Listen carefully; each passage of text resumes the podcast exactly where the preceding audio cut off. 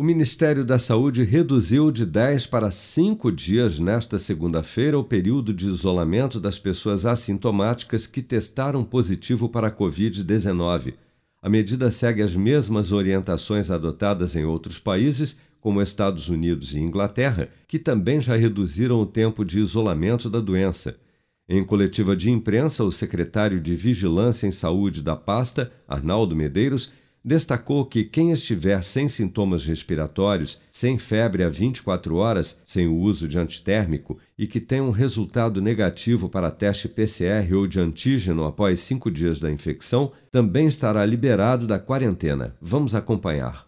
A nossa proposta é a seguinte se, para pessoas que são né, imunocompetentes né, e estão com Covid positivos em quadros leves ou moderados, o isolamento é de no mínimo sete dias.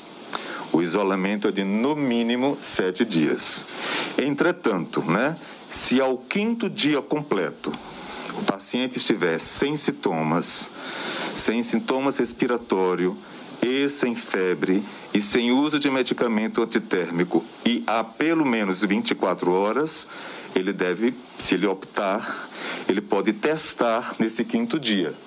Nosso isolamento é de sete dias, mas ele pode testar no quinto dia, desde que ele esteja sem sintomas, sem febre, sem uso de medicamento antitérmico e pelo, por pelo menos 24 horas. Se o resultado for negativo, esse paciente ele pode sair do isolamento, mas manter aquelas recomendações que nós falamos anteriormente, aquelas recomendações adicionais até o décimo dia, né? Evitar aglomerações, né? Evitar é, é, contatos com pessoas com, com, com comorbidades, evitar todas aquelas, aquelas recomendações adicionais, os usos das medidas não farmacológicas até o décimo dia, para que ele possa efetivamente ficar tranquilo.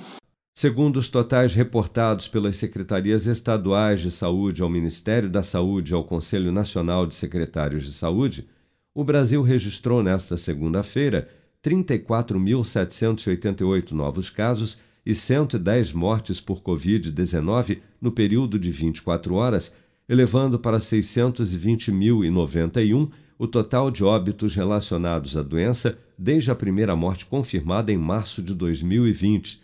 Dados do Programa Nacional de Imunização apontam que até amanhã desta terça-feira, 161.773.720 pessoas ou 75,8% do total da população do país, já haviam recebido a primeira dose de vacina contra a Covid-19, sendo que destas, 144.723.824, ou 67,8% dos habitantes do Brasil, também já foram imunizados com a segunda dose ou dose única contra a doença.